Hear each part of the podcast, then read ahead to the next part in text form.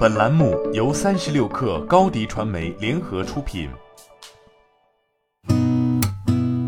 八点一刻，听互联网圈的新鲜事儿。今天是二零二一年十一月十二号，星期五。你好，我是金盛。三十六氪获悉，微博发布二零二一年三季度财报，财报显示。微博三季度营收六点零七四亿美元，同比增长百分之三十，高于市场预期五点九三亿美元。GAAP 净利润为一点八二亿美元，上年同期三千三百八十万元。Non-GAAP 净利润二点零九六亿元，市场预期一点九零亿美元，上年同期为一点五二九亿美元。据报道，北汽蓝谷在互动平台上表示，目前阿尔法 S 华为 Hi 版已经积累了相当一部分订单，年底计划开启小批量交付。公司正在全力贯彻落实年度生产计划，并将持续关注市值。证券时报消息，腾讯昨天以每股一点九六零一港元的均价卖出四千三百九十万股恒腾网络股份，持股比例从百分之二十三点四一降至百分之二十二点九四。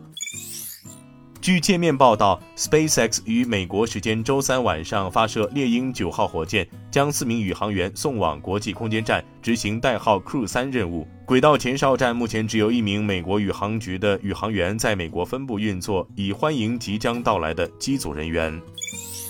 来自新浪财经的消息，特斯拉 CEO 埃隆·马斯克近日出售了三百五十九万股特斯拉股票，价值约四十亿美元。此前，马斯克出售了其信托基金持有的五十八万两千三百五十七股股票。新浪财经消息，宝马集团 CEO 齐普策周三讽刺特斯拉，称质量和可靠性是宝马与特斯拉的区别所在。吉普策表示，我们的不同之处在于我们在质量和可靠性方面的标准，我们对客户满意度有不同的期望。这是吉普策今年第二次在公开场合嘲讽特斯拉。今年二月，吉普策曾对特斯拉在竞争中能否保住电动汽车冠军地位表示怀疑，但自那以来，特斯拉的需求持续增长，其 Model 3在九月份成为欧洲最畅销的车型。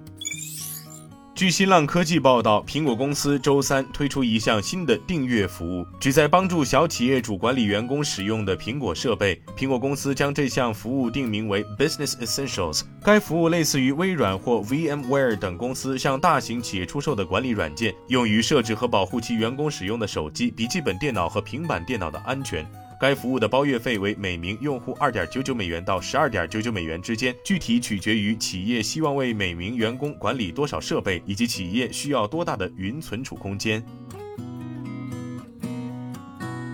今天咱们就先聊到这儿，我是金盛八点一刻，咱们下周见。